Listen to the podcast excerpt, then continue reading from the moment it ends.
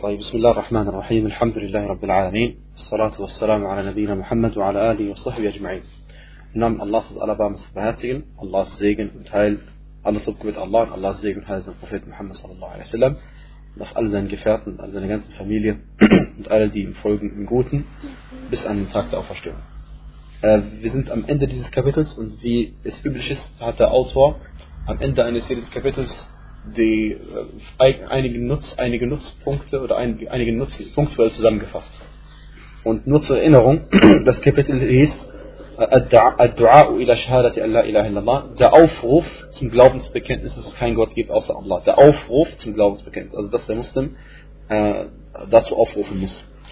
Und der Autor hatte einige, äh, ein Vers erwähnt, er sagte, Allahs äh, قل هذه سبيلي أدعو إلى الله على بصيرة sprich dies ist mein Weg ich rufe zu Allah auf aufgrund eines sichtbaren Hinweises aufgrund eines sichtbaren Hinweises der erste Vers den er erwähnt hatte dann hat er erwähnt ein Hadith über Ibn Abbas radiallahu anhuma dass der Gesandte Allah sallallahu alaihi wasallam als er Mu'ad Ibn Jabal in den Jemen sandte sagte er zu ihm innaka ta'ti qawman min ahli kitab du wirst zu einem Volk kommen das ein Volk der Schrift ist äh, so soll das erste, wozu du sie aufrufst, sein, das Glaubensbekenntnis ist kein Gott gibt außer Allah.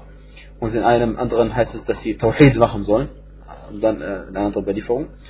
Äh, dann sagt der Prophet wenn sie dir darin gehorchen, dann äh, sag ihnen, gib ihnen Bescheid, dass Allah ihnen fünf Gebete zur Pflicht gemacht hat pro 24 Stunden.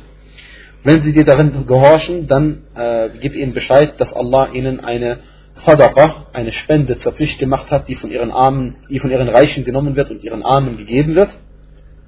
Und dann sagt er, wenn sie dir darin gehorchen, dann dann siehe dich vor vor dem Edlen ihrer Vermögen.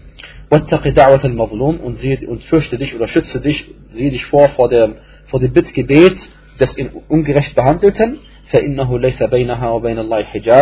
Denn zwischen dieser Person also die ungerecht behandelt worden ist, und zwischen Allah ist keine Scheidewand. Und das ist ein anderer Ausdruck für, dass Allah subhanahu wa ta'ala dieses Bittgebet erhören wird von dieser Person. Dann äh, hat der Autor einen, einen, einen, weiteren Hadith erwähnt, der bei Bukhari und bei Muslim ist, ebenfalls, und zwar über Sahel ibn Sa'ad radiallahu anhu. Er sagte, dass der Gesandte Allah sallallahu alaihi wasallam am Tage von Khaybar, äh, wo die Muslime gegen die Juden gekämpft haben, er sagte am Tag von Khaybar, la u'atiyanna ar-rayata Rajulan yuhibbullah Rasul. Also ich werde morgen, am Tag von Khaybar, äh, wo die Muslime vorgehen werden gegen die Leute von Khaybar, die, die Fahne oder die, äh, na, die, die Fahne jemandem geben, den Allah, der Allah liebt und seinen Gesandten und den Allah und sein Gesandter auch lieben. Und Allah wird durch ihn den Sieg herbeibringen. Allah wird durch ihn den Sieg herbeibringen. Und dann haben die Sahaba, möge Allah mit ihnen zufrieden sein, die Nacht damit verbracht, oder einen Teil der Nacht damit verbracht, um zu überlegen, wer diese Person sein könnte, die morgen die Fahne erhalten wird. Das ist halt praktisch der, der Herrführer. Und als sie dann morgens aufgewacht sind, gingen sie zum Gesandten Allah in der Früh. Und jeder von ihnen wünschte sich, dass er derjenige ist, der die Fahne erhält. Dann sagte der Gesandte Allah sallallahu alaihi wasallam, wo ist Ali ibn Abi Talib? Dann sagte man zu ihm, oder man teilte ihm mit, dass er äh, Augenschmerzen hatte, auf jeden Fall Probleme mit seinen Augen hat. Und dann schickte man nach ihm, dann wurde er herbeigebracht und dann hat der Gesandte Allah sallallahu wasallam Speichel von seiner edlen Speichel in, in, die Augen von Ali getan und hat für ihn gebetet. Und dann äh, wurde Ali geheilt, als wäre äh, er vorher nicht von irgendeinem Übel befallen gewesen oder worden. Und dann hat er ihm diese Fahne gegeben und dann sagte er zu ihm, äh, geh langsam und bedächtig und vorsichtig vor, bis du zu ihrer Nähe kommst und dann rufe sie auf zum Islam und tue ihnen kund, dass dass Allah subhanahu wa ta'ala einige Rechte ihnen gegenüber, oder tu ihnen kund, was Allahs Rechte ihnen gegenüber sind. Denn ich schwöre bei Allah, لأن يهدي الله بك رجلا واحدا خير لك من حمر النعم. Er sagte, denn wenn Allah subhanahu wa ta'ala einen Mann durch dich recht leitet, also zum Islam bringt, denn jeder andere, der nicht Muslim ist, ist auf dem falschen Weg, wenn Allah eine Person durch dich recht leitet, auf den geraden Weg bringt, ist es besser für dich als eine Herde von roten Kamelen. Und das ist ein Ausdruck für als das Beste, was in diesem Leben überhaupt geben kann. Also egal, was für Vermögen du in diesem Leben haben kannst, es ist besser, dass jemand dich, äh, durch dich Muslim wird. Und äh, das war's. Das sind die Hadithe, die erwähnt hat, die hatten wir ausführlich erklärt. Und jetzt einige Nutzpunkte, bevor wir, inshallah, Allah gibt uns Kraft und Geduld, dass wir auch das neue Kapitel heute, inshallah, anfangen. Möge Allah es uns leicht machen. Er sagte erstens, er sagte فيه مسائل الأولى أن الدعوة إلى الله طريق من اتبع رسول الله صلى الله عليه وسلم. Er sagte, das erste, der erste Nutzen, aus, den wir aus diesen Überlieferungen ziehen, ist, dass äh, wenn jemand zu Allah aufruft, also Da'wah macht, zu Allahs Religion einlädt, dann ist er auf demjenigen Weg von den Menschen, die den Gesandten folgen. Also er ist auf dem richtigen Weg. Und ähm, der, in der Erklärung heißt es hier, es wäre sogar besser, wenn der Autor gesagt hätte, er befindet sich auf dem Weg der Gesandten und nicht nur auf dem Weg derjenigen, der, die den Gesandten folgen, sondern befindet sich auf dem Weg der Gesandten selbst. Ja. Äh, und das hat er entnommen aus dem Vers, äh, sprich, dies ist mein Weg, ich rufe zu Allah auf, äh, auf, äh, auf, aufgrund eines sichtbaren ähm, Beweises. Ich und derjenige, die, die mir folgen. Ich der, und derjenige, die mir folgen. Also jeder, der zu Allah aufruft, befindet sich auf dem Weg des Propheten sallallahu alaihi wasallam. Zweitens, Al-Tanbihu ala al-Ikhlas. Der Hinweis auf Ikhlas. Und das haben wir entnommen aus der Aussage, äh, Allah subhanahu wa ta'ala, er sagte zu seinen Propheten, er soll es sagen, Ad'u ilallah. Ich rufe zu Allah auf. Und äh, dieser Punkt ist sehr wichtig, weil es Menschen gibt, die zwar äußerlich zum Islam aufrufen, aber in Wirklichkeit sie wollen, dass man ihnen folgt. In Wirklichkeit wollen sie, dass man dieser Person selbst folgt. Und das ist nämlich das, ein Widerspruch zu dem Ikhlas. Das ist ein Widerspruch zum Ikhlas. Und äh, derjenige, der sich selbst aufruft, er will nur, dass die Person ihm folgen, egal ob er die Wahrheit spricht oder ob er nicht die Wahrheit spricht. Drittens, äh, أن البصيرة من الفرائض dass man aufgrund eines sichtbaren Hinweises oder klaren Beweises zu Allah aufruft, gehört zu den Pflichten. Ich kann nicht zu ähm, Allah seine Religion aufrufen, irgendjemanden, wenn ich überhaupt keine Ahnung habe von meiner eigenen Religion. Und das ist der Punkt, auf den der Autor hier hingewiesen hat. Und das ist eine Pflicht, bevor man aufruft und weiß, wozu man aufruft. Viertens, من دلائل حسن التوحيد كونه تنزيها لله عن المسبة zu den äh, schönen Dingen des Tawhid oder zu den Hinweisen, dass man den Tawhid auf die gute Weise umgesetzt hat, äh, oder zu den, schönen, zu den schönen Aspekten des Tawhid gehört es, dass er Allah subhanahu wa ta'ala frei spricht von jeder Art von Beleidigung. Dass man Allah subhanahu wa ta'ala frei spricht von jeder Art von Beleidigung. Und das entnommen aus der Aussage des Propheten dass er sagen soll, was im Koran steht, subhanallah wa ma ana min al Und frei sei Allah von allen Mängeln und ich bin nicht einer der Götzendiener. Und ich bin nicht einer der Götzendiener. Und das bedeutet es ja, wenn ich einer sagt, subhanallah und gepriesen sei Allah oder frei sei Allah von allen schlechten, allen Fehlern, allen Defekten und ich bin kein Götzendiener, weil der Götzendienst ist nämlich, bedeutet nämlich, dass man Allah Mängel zuschreibt. Und deswegen, äh, na. Und warum ist Schirk eine Art Beleidigung? Äh, weil Allah subhanahu wa ta'ala oder eine Art des Schirk ist, dass man Allah subhanahu wa ta'ala vergleicht mit seinen Geschöpfen. Dass man Allah subhanahu wa ta'ala vergleicht mit seinen Geschöpfen. Und da gibt es ein Beispiel aus einem Gedicht, das so viel bedeutet wie folgt. Wenn ich äh, mein Schwert anfange zu loben, wie, wie, wie scharf es ist. Ja, wie scharf es ist. Und am Ende sage ich, es ist schärfer sogar als ein Stock. Okay? Dann fange ich an, das, das Messer zu vergleichen mit einem Stock. Und das heißt, ja, das, das, muss überhaupt nicht so scharf sein, wie es ist. Also, sobald ich anfange, etwas zu vergleichen, was überhaupt nicht in die Kategorie passt, dann, äh, dann äh, das verringert das den Wert der Sache, von der ich eigentlich geredet habe. Und das aber, wie ist damit Allah subhanahu wa ta'ala, wo Allah nichts gleicht, subhanahu wa ta'ala. Dann, ähm, fünftens, dass eben zu den üblen Aspekten des Schirk gehört, dass es nichts anderes als eine Beleidigung ist, äh, Allah subhanahu wa ta'ala gegenüber. Und das eben entnommen aus der Aussage, und ich bin nicht einer der Götzendiener. und aus der Aussage subhanallah. Sechstens, ähm, dass der Muslim sich weit entfernt von, nicht von Aschirk, sondern sogar von dem Mushrikin selbst. Er ist sowieso von Aschirk entfernt, weil er ein Muahid ist, aber, also einer, der den Tawhid umsetzt, aber er ist auch noch weit entfernt von den Mushrikin selbst, hält sich nicht mit ihnen auf. damit er nicht einer wird wie sie. Und das ist entnommen auch äh, aus der Aussage, Wama, auch wenn er kein Schirk selbst begeht, aber er entfernt sich von ihnen. Warum? Weil Allah sagte, Wama ana min al Und ich bin nicht einer der Götzendiener, also ich bin nicht einer von ihnen. Das heißt nicht, ich bin, ein, ich bin nicht ein Götzendiener, sondern ich bin nicht einer von ihnen, also auch nicht einer unter ihnen und auch nicht einer von ihnen.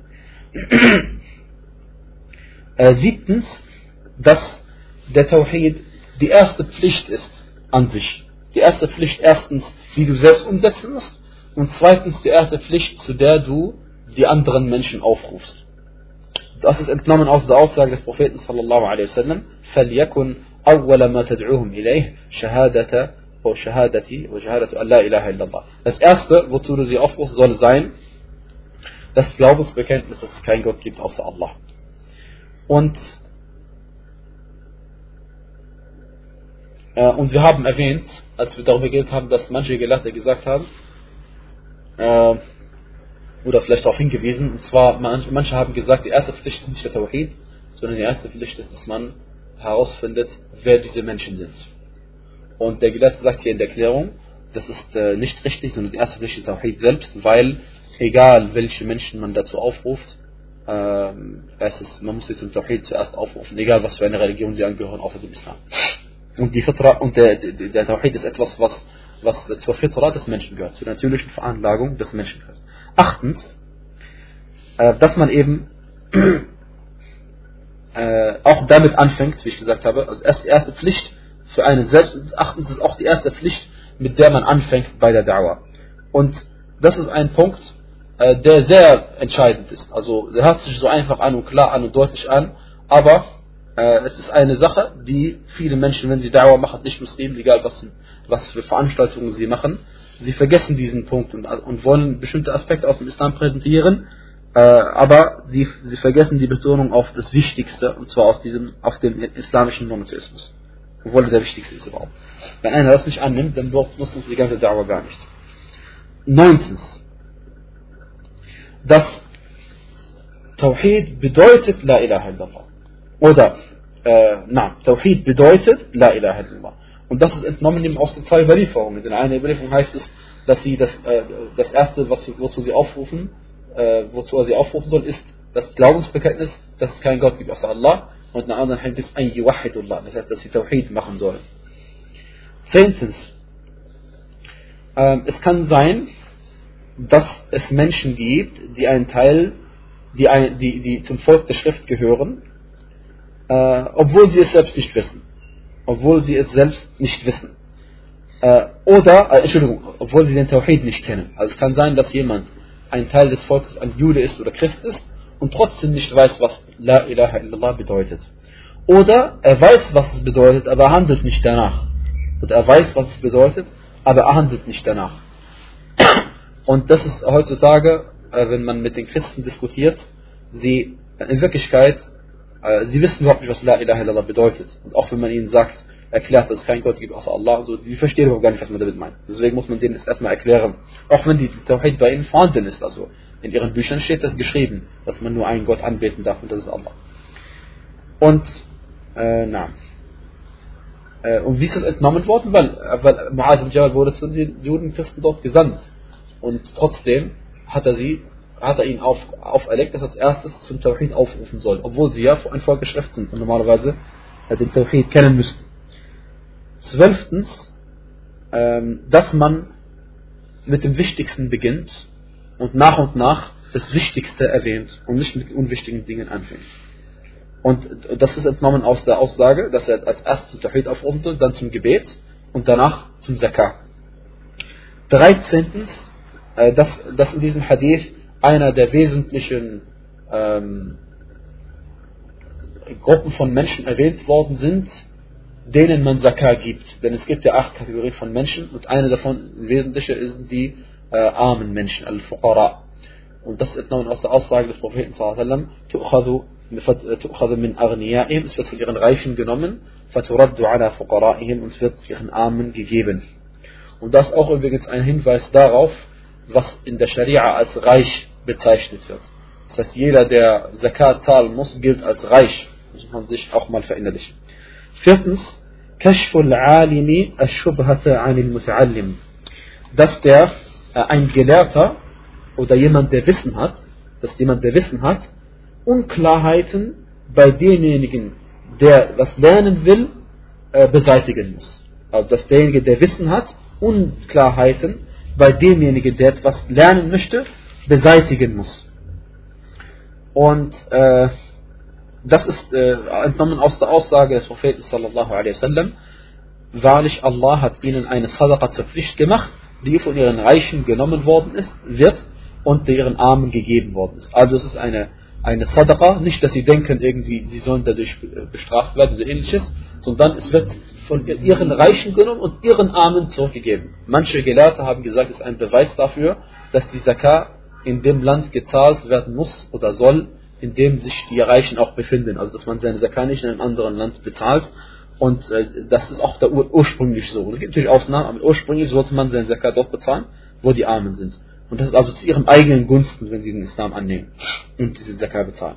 Fünfzehntens, äh, das Verbot, dass man sich ihren edlen Vermögen nährt oder dem edelsten ihrer Vermögen nährt. Und deswegen, wenn, wenn ein, äh, ein, ein, ein, ein Bauer meinetwegen Kühe hat und von seinen ganzen Kühen gibt es zwei, drei, von seinen 100 Stück gibt es zwei, drei, die besonders viel äh, Milch hergeben zum Beispiel oder besonders groß sind, dann darf derjenige, der Zakah einsammelt, auf keinen Fall sagen, es ist gut für die Armen, die wir diese Großen besonders nehmen. Das ist absolut verboten. Äh, aber andersrum gesehen ist es für denjenigen, der Zakat zahlen muss, doch besser, wenn er gutes Vermögen hergeht. Aber es ist überhaupt nicht seine Pflicht, sondern seine Pflicht ist es, vom durchschnittlichen Vermögen herzugeben. Weder das Schlechte noch das Beste. Gut. Sechzehntens, dass man sich fürchtet, vor dem Bittgebet desjenigen, den man ungerecht behandelt hat, also anderen Worten, dass man erst gar nicht die Leute ungerecht behandeln darf. Denn Allah subhanahu wird dann das Bittgebet erhören und normalerweise der ungerecht behandelte wird gegen einen beten. 17. Äh, die Tatsache, dass eben dieses Bittgebet desjenigen, der ungerecht behandelt wird, von Allah subhanahu nicht zurückgeworfen wird. Also es wird angenommen werden. Denn äh, der Prophet sallallahu sagte, denn zwischen diesem Bittgebet und Allah ist keine Scheidewand. Und so hat der Prophet sallallahu wasallam in diesem Hadith ähm, Sachen erwähnt, durch die man äh, durch die man es begehrt, zu Allah aufzurufen, denn die Belohnung ist offensichtlich. Es ist besser, als wenn man das Beste besitzt, was es in diesem Leben gibt. Und äh, wir wissen auch, dass wenn, wenn, wenn jemand zu etwas Gutem aufruft und der, die andere Person macht das Gute, dann erhält man äh, genau die gleiche Belohnung wie derjenige, der das Gute dann verrichtet hat. Und beide erhalten die vollständige Belohnung. Keiner von ihnen, äh, die Belohnung von keinem von ihnen wird irgendwie verringert. Und das, ist, das sind alles äh, Dinge, durch die man es begehrt, noch mehr begehrt und wünscht, andere Menschen zum Islam einzuladen. Und umgekehrt, genauso wird der Prophet sallallahu alaihi wasallam gewarnt davor, äh, dass man zum Beispiel ungerecht ist. Und äh, na, 18. Dass zu den Hinweisen darauf, dass der Tawhid umgesetzt wird von den Da'iyah, ist, was auch den äh, edlen Gesandten und den Awliya, äh, den, den, den rechtschaffenden Menschen, den Allah nahestehenden, in der Geschichte immer und immer wieder passiert ist. Und zwar die Mühsal, die sie erlitten haben, äh, den Hunger, den sie erlitten haben und sogar Epidemien, Seuchen, also die sie getroffen haben. Und äh, als würde der Autor, als er diese einzelnen Sachen erwähnt hat, auf folgende Ereignisse hinweisen, und zwar in der Geschichte von Khaybar ähm, gab es eine starke Hungersnot zur Zeit des Propheten sallallahu alaihi wasallam, sodass sie sogar äh, Esel essen mussten und Knoblauch. Und was die Seuche angeht, als würde der, äh, der Autor darauf hinweisen, was zur Zeit von Ali radiallahu anhu passiert ist, zu seinem Kalifat. Ähm, da gab es eine Seuche. Und was die Mühsal angeht, sie ist offensichtlich. Kein Da'iyah lädt den Menschen im Islam einfach so ein, ohne dass er, äh, wenn nicht von den Kuffar, von den eigenen Muslimen sogar kämpft. Dann das zu den äh, na, Die Tatsache, dass der Da'iyah geduldig ist, beweist, dass er äh, Ikhlas hat. Oder weist darauf hin, dass er Ikhlas hat. Denn sein, seine Absicht ist Allah subhanahu wa ta'ala und nicht die Menschen. Denn wenn es die Menschen wären, dann hätte er schon längst aufgegeben und hätte er gesagt, die werden doch sowieso niemals äh, den Islam annehmen, warum sollte ich darauf weitermachen? Aber er macht es für Allah, insofern ist ihm das Ergebnis äh, zweitrangig. Erstrangig ist es, dass, ihm, dass er das so macht, wie Allah es von ihm verlangt hat. 19. Die Aussage des Propheten sallallahu alaihi wasallam, ich werde morgen die Fahne jemandem geben, äh, ist ein Beweis für äh, das Prophetentum von Muhammad sallallahu alaihi wasallam, weil es tatsächlich auch so eingetroffen ist. Und 20. Äh, dass der Prophet sallallahu alaihi wasallam Speichel von seiner Speichel getan hat in das Auge von Ali und Bittgebet gesprochen hat und dass er dann sofort geheilt wurde, ist ein Beweis auch für das Prophetentum von Muhammad sallallahu alaihi wasallam. 21. Die Vorzüglichkeit von Ali ibn Abi Talib radiallahu anhu warda, und sie ist offensichtlich, denn Allah subhanahu wa ta'ala oder der Prophet sallallahu alaihi wasallam hat bezeugt, eine Sache, die er eigentlich nicht wissen kann. Nur eine, eine Sache von, von, diesen, von diesen vier Sachen konnte er wissen. Er hat gesagt über ihn, dass er, Ali anhu, Allah liebt und, und seinen Gesandten liebt. Das konnte er nicht wissen, außer wenn Allah es ihm gesagt hat. Drittens hat er mitgeteilt, dass äh, Allah Ali liebt. Das konnte er auch nicht wissen, wenn Allah es ihm nicht mitgeteilt hat. Und viertens, das konnte er wissen, er hat gewusst, dass der Prophet selbst Ali liebt. Und äh, das ist auch ein, ein Beweis des Prophetentums und ein Beweis für die Vorzüglichkeit von Ali ibn Abi dem vierten der rechtgeleiteten Khulafa. Möge Allah mit ihnen allen zufrieden sein. 22. Die Vorzüglichkeit der Sahaba überhaupt allgemein, weil sie ihre Nacht verbracht haben, um herauszufinden, wer diese Person sein könnte, die, mit der Allah subhanahu wa und sein Gesandter zufrieden sind. Das ist praktisch eine Reinsprechung, das ist eine Seligsprechung, Zakah ist das praktisch, ja. Tazkiyah. Alaikum salam. Das ist eine, eine Reinsprechung, eine, eine Tazkiyah das, das äh, die, die Ali erhalten hat, noch zu seiner Lebzeit. 23. Ähm, der Glaube an Al-Qadr, der Glaube an die göttliche Vorherbestimmung und dass den Menschen das ereilen wird, was Allah für ihn festgeschrieben hat, vorgeschrieben hat, egal ob sie danach trachten oder nicht danach trachten egal ob sie nach trachten oder nicht danach trachten, denn die Sahaba, radiallahu anhum, sind früh morgens zum Gesandten sallallahu alaihi gegangen. Jeder von ihnen wünschte sich, dass er derjenige ist, der die Fahne erhält. Und Ali anhu selbst war krank und blieb zu Hause und ihn ereilte das Schicksal und er sollte es bekommen, obwohl er nicht einmal danach getrachtet hatte, also in diesem Moment. 24. Die Höflichkeit des Propheten sallallahu alaihi wasallam und, und äh, die, die, das gute Ratschlag geben, dass er Ali anhu eben empfohlen hatte, was er, wie er vorgehen sollte gegen die Juden von Khaybar, dass er erstmal langsam und bedächtig und vorsichtig vorgehen soll, bis er zu, ihrem, äh, zu ihrer Ebene kommt und danach soll er das und das tun. 25. Dass man, bevor man bekämpft, bevor man im Dschihad irgendeinen Kampf anfängt, muss man die Menschen erstmal zum Islam aufgerufen haben. Und das ist offensichtlich aus dem Hadith zu mitnehmen. 26. Ähm,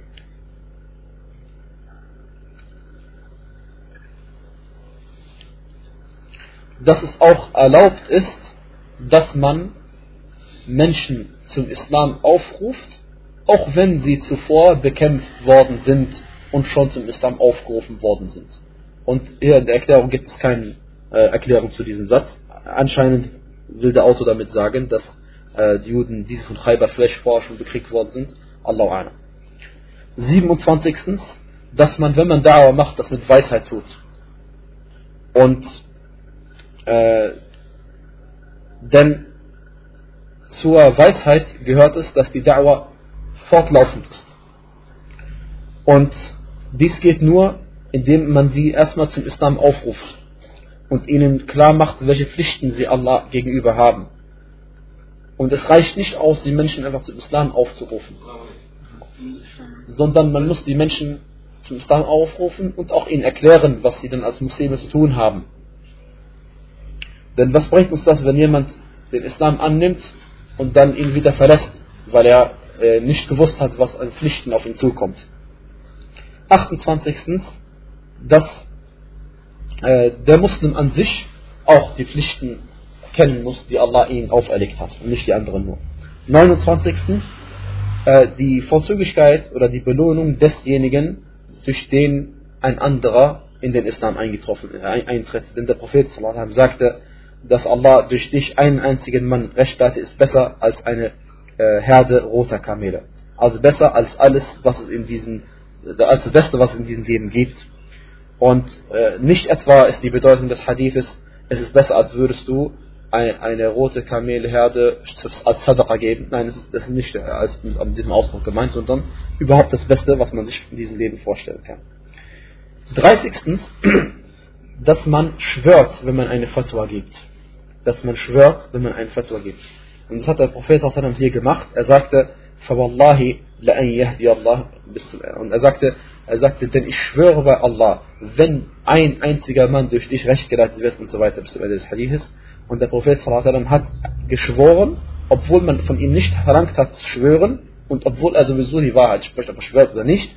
Und das äh, ist ein, ein äh, den Nutzen, den man daraus zieht, ist, dass man einfach das bestätigt, was man sagt und, dass die, und wenn man sowieso dafür bekannt ist, man sowieso die Wahrheit spricht und dann noch schwört dazu, dann sind die anderen noch mehr davon überzeugt.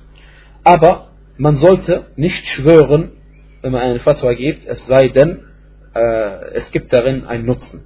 Es sei denn, es gibt darin einen Nutzen, denn wenn man das zu oft macht, dann kann es sein, dass die anderen Personen, die einen hören, dass man immer schwört, dass sie merken, wenn er schwört, dann meint er das wirklich und hat keine Zweifel, aber wenn er nicht schwört, kann es sein, dass er Zweifel hatte. Äh, Zweifel hatte. Und deswegen sagte Imam Ahmad rahimahullah auch manchmal in seinen Fatwas, ja, ich schwöre bei Allah.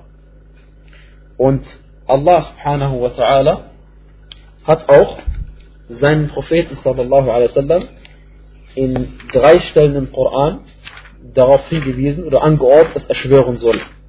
Dass er schwören soll. Und zwar sagt er, subhanahu wa ta'ala, ähm, und sie erkunden sich bei dir. Ist es wahr, also die, zum Beispiel die ewige Strafe, ist es wirklich wahr? Sag ja bei meinem Herrn, es ist bestimmt wahr. Sag ja bei meinem Herrn, also ich schwöre bei meinem Herrn. Und i wa Rabbi. Wa Rabbi ist heißt, ich schwöre bei meinem Herrn. Und ich schwöre bei meinem Herrn. Innahu lahaq, es ist wahr. Und auch äh, in der Aussage Allah subhanahu wa ta'ala, das war jetzt gerade eben auf der Seite 214, Surat Yunus, Surat 10, Vers 53. Und dann haben wir einen weiteren Vers, Seite 556, Surat Al-Tarabun, sagte äh, Allah subhanahu wa ta'ala, diejenigen, die ungläubig sind, behaupten, dass sie nicht auferweckt werden. Sag, aber ja, doch bei meinem Herrn, ihr werdet ganz gewiss auferweckt werden. Und der Prophet sollte also sagen, aber ja doch, bei meinem Herrn, ihr werdet ganz gewiss auferweckt werden. Und noch auf der Seite 428, möge Allah die Gelehrten belohnen, die einem das so einfach gemacht haben, die Stellen zusammensuchen. Äh, Seite äh, 428, Surat Saba, Surat Vers Nummer 3. Diejenigen, die ungläubig sind, sagen, die Stunde kommt nicht über uns Sag doch bei meinem Herrn, sie, sie kommt ganz gewiss über euch. Bei ihm, dem Kenner des Verborgen. Also sag doch bei meinem Herrn, sie kommt ganz gewiss über euch. Subhanallah, bei allen drei Stellen geht es offensichtlich um äh, die ewige Strafe oder um das Jenseits an sich. Deswegen, wenn es einen Nutzen gibt, dass man in seiner, bei seiner Fatwa schwört, dann soll man es tun.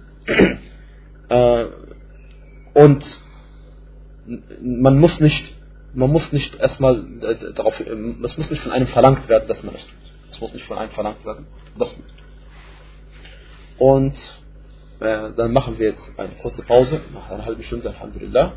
Und dann machen wir nach, nach fünf Minuten weiter. Machen wir weiter. Bismillah, Alhamdulillah. Salatu wassalam ala Rasulillah. Also dann, neues Kapitel lautet Babun Tafsir Tawhidi wa Shahadati an la ilaha illallah. Jetzt kommen wir zum Kapitel äh, die Darlegung des Tawhid oder die Auslegung des Tawhid oder die Bedeutung des Tawhid oder die Erklärung des Tawhid und dem Bekenntnis, dass es kein Gott gibt außer Allah. Und Tafsir ähm, bedeutet auf Arabisch nämlich etwas aufdecken oder etwas verdeutlichen. Also die Bedeutung einer Sache aufdecken oder verdeutlichen. Das ist gemeint und eine Form des Tafsirs oder eine Art Tafsir ist, den Koran äh, auszulegen.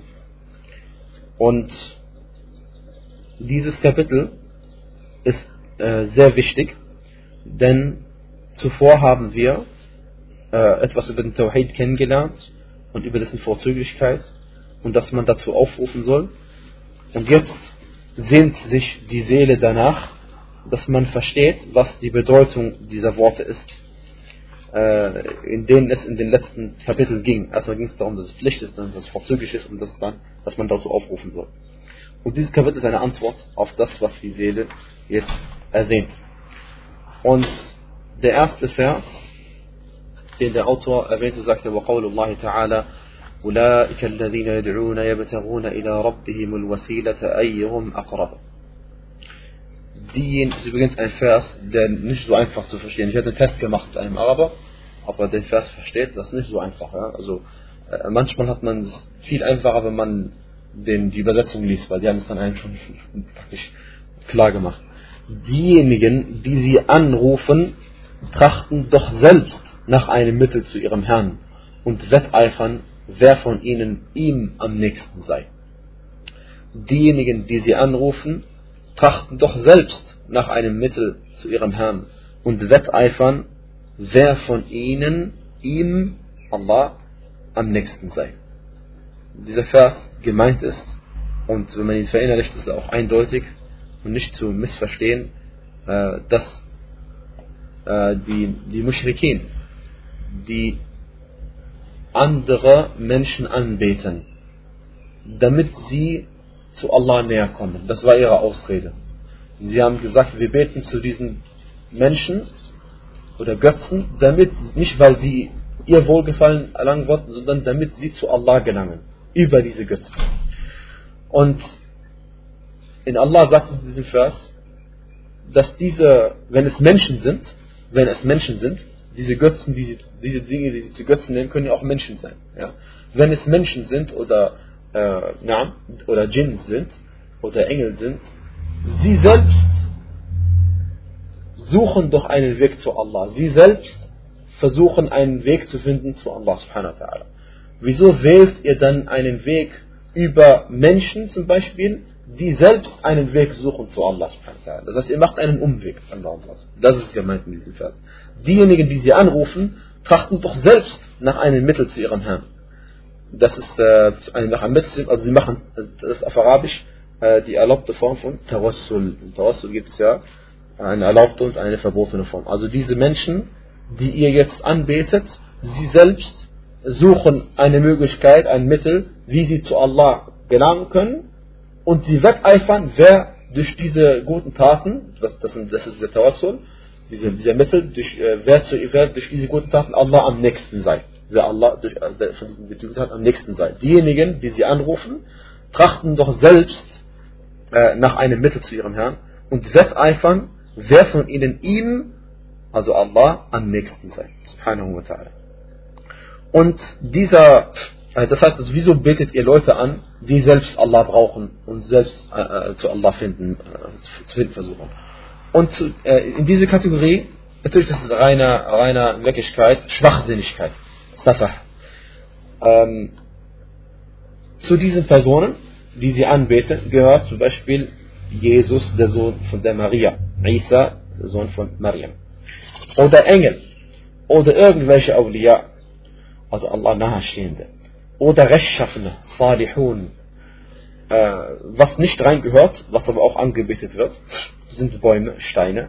Die sind jetzt hier nicht äh, im Vers äh, gemeint. Warum nicht? Warum? Weil Allah sagte, diejenigen, die sie anrufen, trachten doch selbst nach einem Mittel zu ihrem Herrn. Und nach unserem Wissen sind das Menschen und Jinn und Malaika, das sind diejenigen, die einen Weg zu Allah trachten. Okay. Diese, diese also anbeten neben Allah, verfügen über sich selbst weder sich Schaden hinzuzufügen, äh, noch es irgendwie abzuwenden von ihrem Ort zu einem anderen Ort. Und Allah subhanahu wa ta'ala hat uns diese Sache noch äh, deutlicher gemacht. Er sagte, auf der Seite 436, Surat Fatir,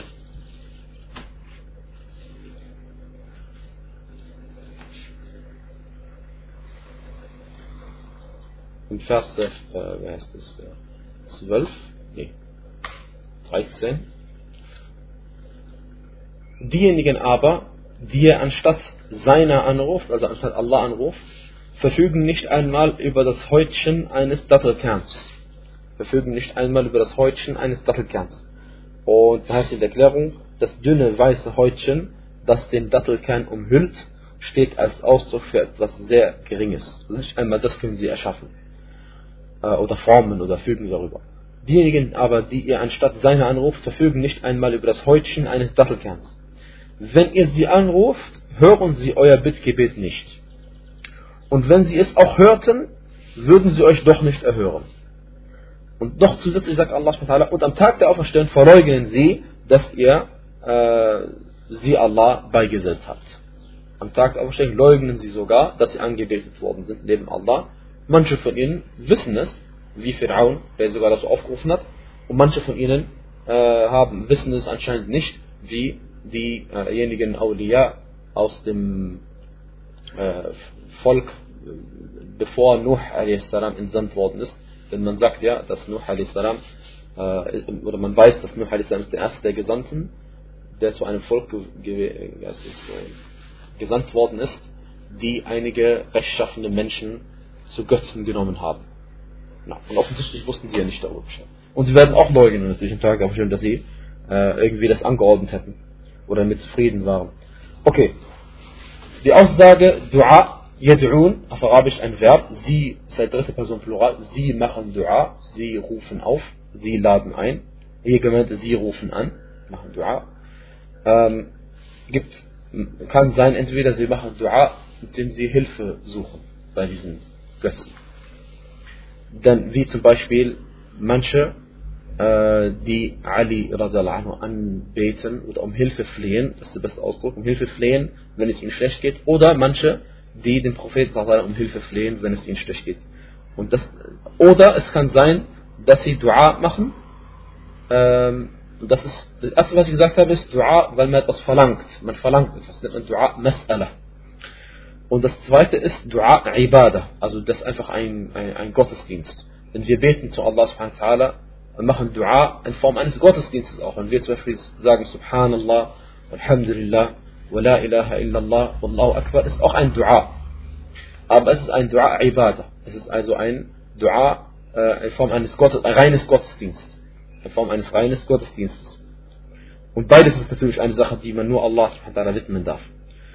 Und eine Form des Dua ist auch äh, Dua Ibadah, das heißt eine Form des Dua des Gottesdienstes, ist es, dass man sich Allah ein, äh, gegenüber erniedrigt, indem man sich ihm nähert und indem man Gelübde leistet, darf man nur für Allah leisten, oder indem man sich verbeugt für Allah, oder indem man sich niederwirft für Allah subhanahu wa ta'ala. Al-Wasila ist auch ein Wort, was man öfter hört, Wasila, ist äh, eben eine Sache, durch die man, äh, ist ein, ist ein Weg, irgendwie eine Methode, ein Mittel, ein Mittel, ein Weg. Und das ist eine Sache, durch die man Allah subhanahu wa ta'ala näher kommen äh, möchte. Und äh, eine Wasila ist zum Beispiel, dass man Dua macht. Ein, denn Dua ist eine Möglichkeit, wie man Allah näher kommt. Eine Wasila ist das Koran lesen. Eine Wasila ist Dhikr überhaupt allgemein. Al-Wasila ist das Fasten, Al-Nadr, das Opfern. Das sind alles diese Gottesdienste, sind alles eine, eine, eine Art und Weise, wie man Allah näher kommen kann, auf erlaubte Art und Weise.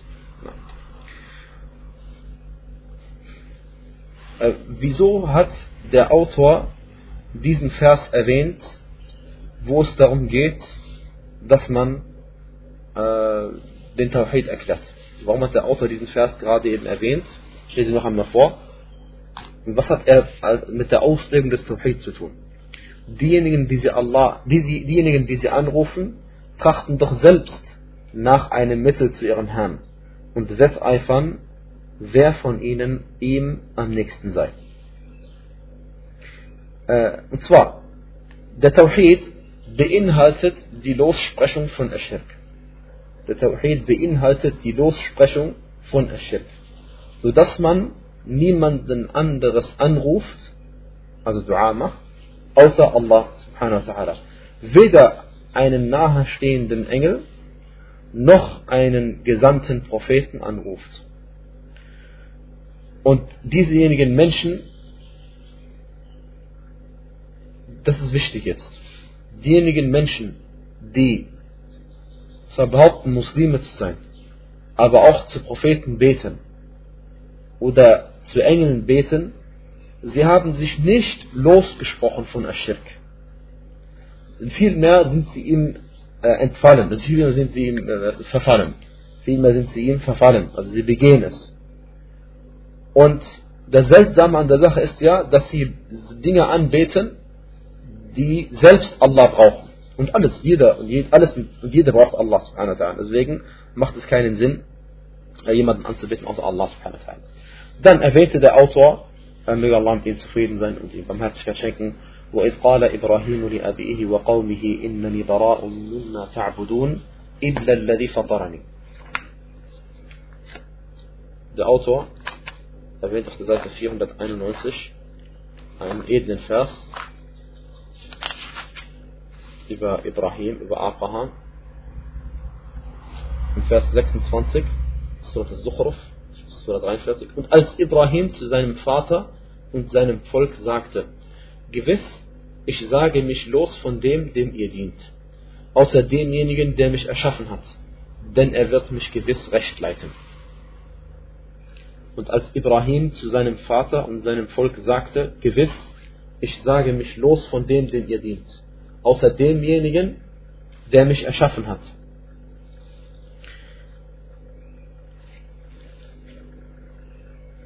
Und das Wort Bara auf Arabisch bedeutet nicht nur lossagen, sondern sich eben völlig lossagen von demjenigen, den sie neben Allah äh, anbeten. Außer demjenigen, der ihn erschaffen hat. Und das ist äh, Allah subhanahu wa ta'ala natürlich selbst. Und in diesem Vers hat Ibrahim a.s. sich auch somit losgesprochen, nicht nur von den Götzen, sondern auch von seinem ganzen Volk und seinem eigenen Vater. Sein Name ist Azar. Und Allah sagte in diesem Vers, oder Ibrahim sollte sagen, oder hat gesagt, dem ihr dient, ta'budun, das ist das Wort Ibadah. Und dieses Wort Ibadah bedeutet sprachlich auch, dass man sich erniedrigt vor Allah und dass man sich ihm unterwirft. Äh, und wir wissen, dass unter dem Volk von Ibrahim a.s. gab es so manch einen, oder das Volk war ein Volk, das die Sonne angebetet hat und den Mond angebetet hat und die Planeten angebetet hat. Und die Aussage jetzt von Ibrahim, fatarani, außer demjenigen, der mich erschaffen hat, ist genau die gleiche Bedeutung von La ilaha illallah. Denn genauso wie wir gesagt haben, bei La ilaha illallah, es gibt keinen Gott außer Allah, haben wir gesagt, gibt es in diesem Vers, oder in dieses Wort, oder dieser Satz, beinhaltet zwei Teile. Der eine Teil ist eine äh, Absprechung und das andere ist eine Zusprechung. Andere Absprechung nennt man Nafi, auf Arabisch Nafi. Und es gemeint ist, man spricht ähm, jedem und alles, allem ab, dass er der Anbetung oder dass es der Anbetung würdig ist oder es verdient wird, angebetet zu werden. Und dann sagt man illallah, außer Allah, und so dadurch wird Allah einzigartig in Bezug auf eben äh, seine Göttlichkeit und alles, was dazu gehört. Und auch in diesem Vers gibt es, was Ibrahim gesagt hat, ist genau das gleiche. La ilaha illallah. Er sagte, ich spreche mich los von allem, dem ihr dient. Das ist die äh, Absprechung oder die Lossprechung. Und er sagte, illalladhi fatarani, außer dem, der mich erschaffen hat. Das ist Allah. Das heißt, er macht Ibadah nur für Allah. Er spricht die Ibadah allen ab außer Allah und macht Ibadah nur für Allah subhanahu wa ta'ala. Gut. Diese Aussage von Ibrahim a.s. weist klar und deutlich darauf hin, dass der Tawhid eines Menschen oder auch eines Djinn, denn Allah subhanahu wa ta'ala hat diesen Propheten Muhammad sallam entsandt zu den Menschen und den Djinn, äh, dieser Tawhid wird nicht vollkommen sein, bis man nicht ungläubig ist allem anderen gegenüber, außer Allah subhanahu wa ta'ala. Gemeint ist, dass man äh, ungläubig gegenüber äh, der Tatsache ist, dass man, oder, oder, dass, dass man eben leugnet, dass irgendjemand es wert ist, angebetet zu werden außer Allah. Und dass eben diese Anbetung nur Allah gebührt. Denn Allah subhanahu wa ta'ala sagte, فَمَنْ يَكْفُرْ بِالطَّاغُوتِ Wer also die falschen Götter leugnet, وَيُؤْمِن بِاللَّهِ und an Allah glaubt, فَقَدْ اسْتَمْسَكَ بِالْعُرْوَةِ الْوُثْقَى Der hält sich an, die, an der festesten Handhabe. Der hält sich an der festesten Handhabe. In Surah Al-Baqarah 286. Also, es ist Pflicht, nicht nur Allah allein anzubieten, sondern sich frei zu sprechen und zu leugnen.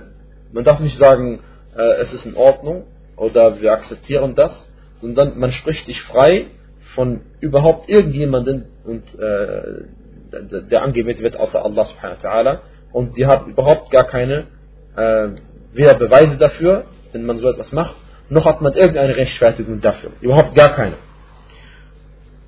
Jetzt, die Aussage Ibrahims a.s. ist auch interessant, weil er gesagt hat, achtet mal darauf, er hat gesagt, ich spreche mich von dem los, äh, dem ihr dient. Das war seine, äh, er sagte zu seinem Vater und zu seinem Volk, ich spreche mich von dem los, dem ihr dient, außer demjenigen, der mich erschaffen hat. Und dieser Vers weist darauf hin, dass diese Götzendiener eben Allah auch angebetet haben. Weil er spricht sich von allen los, dem sie dienen, außer von Allah. Dem dienen sie auch, aber von ihnen spricht er sich nicht los. Ja. Und äh, das ist, wer heißt es, äh, äh, weist darauf hin, dass sie eben Allah andere beigesellt haben und Allah nicht mal geleugnet haben, sondern sie haben Allahs Rechte geleugnet. Und zwar eben, dass er den Tawhid natürlich. Und in manchen islamischen Ländern gibt es Menschen, sie beten und sie machen und sie geben Zakah her und sie fasten und sie machen Hajj und äh, er sagte auch so hier, äh, das gibt manche Leute sogar, die dann trotzdem noch tote Menschen anbeten. Also zu den Gräbern von toten Menschen gehen und zur Jud für sie machen. Und das kann man mit eigenen Augen sehen und wird sogar aufgenommen teilweise. Und sie verbeugen sich für sie. Und solche Menschen, die so etwas tun, sind zweifellos ungläubig, sind Kuffar. Und sie haben, sind nicht Muahidun, also sind überhaupt nicht Menschen, die den Tawhid umgesetzt haben. Allah subhanahu wa ta'ala wird von ihnen gar keine einzige Tat annehmen, weil Allah so bestimmt hat. Und das ist eines der gefährlichsten Sachen für die muslimischen Völker, denn viele von ihnen oder einige Menschen, für sie bedeutet es nicht viel, dass man ungläubig sein muss, allem anderen gegenüber außer Allah. Sie glauben zwar an, an Allah, Allah subhanahu wa und beten ihn an, aber sie haben, sie empfinden es als nicht sehr schlimm, wenn sie äh, nebenbei noch jemand anderes anbeten. Und weil sie es meistens nicht wissen, entweder weil sie es nicht gelernt haben, weil sie gar nicht wissen, was bedeutet Ibadah, weil sie gar nicht wissen, was, was Gottesdienste überhaupt sind, oder weil ihre eigenen Gelehrten äh, zu kurz getreten sind und es ihnen nicht beigebracht haben. Denn der, der, die, die Allgemeinheit, der, der einfache Mensch, der einfache Mensch, der einfache Muslim, von wem lernt er seine Religion? Von seinem, von seinem Imam in seiner Moschee. Und wenn diese Personen ihre Pflichten nicht erfüllen, wer soll sie dann erfüllen? Und leider gibt es äh, Gelehrte, die eben, also Menschen, die Wissen haben, das ist damit gemeint. Menschen, die Wissen haben, allerdings kein Ikhlas haben, sondern zum Beispiel ihrem Führer dienen oder den Menschen dienen oder was auch immer, nur der wahre Gelehrte ist derjenige, der Allah dient und nicht fürchtet, etwas zu sagen, ähm, weil es irgendjemandem nicht gefallen könnte. Gut. Äh, die Aussage Ibrahims sallallahu alaihi wasallam, illa alladhi fatarani, außer demjenigen, der mich erschaffen hat, äh, er sagte nicht außer Allah. Er hat nicht gesagt außer Allah. Und darin gibt es auch Nutzen. Denn egal, was, was Allah im Koran erwähnt hat, daran steckt großer Nutzen. Der erste Nutzen ist, weil die Aussage, außer Dingen, die er erschaffen hat, weist darauf hin, warum Allah subhanahu wa es verdient, alleine und einzig angebetet zu werden, weil er derjenige ist, der alles erschaffen hat. Und wenn er derjenige ist, der alles erschaffen hat, warum sollte man jemand anderes anbeten, der nicht erschaffen hat? Zweitens äh, weist es darauf hin, dass die, die, der Gottesdienst von den Götzendienern nichtig ist. Denn sie beten Sachen an, ähm,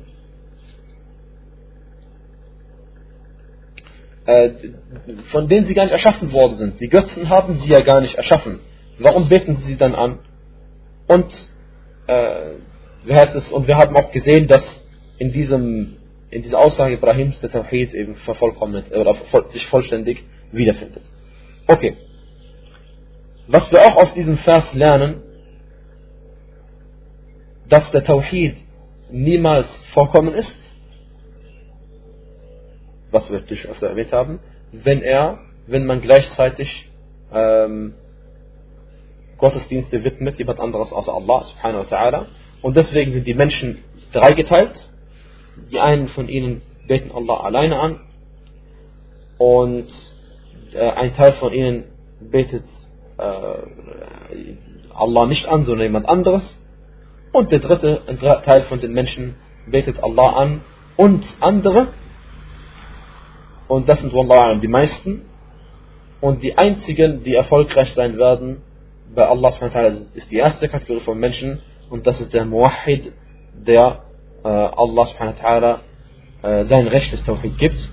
Und möge Allah uns zu denjenigen machen. وصلى الله وبارك على نبينا محمد وعلى آله وصحبه وسلم تسليما كثيرا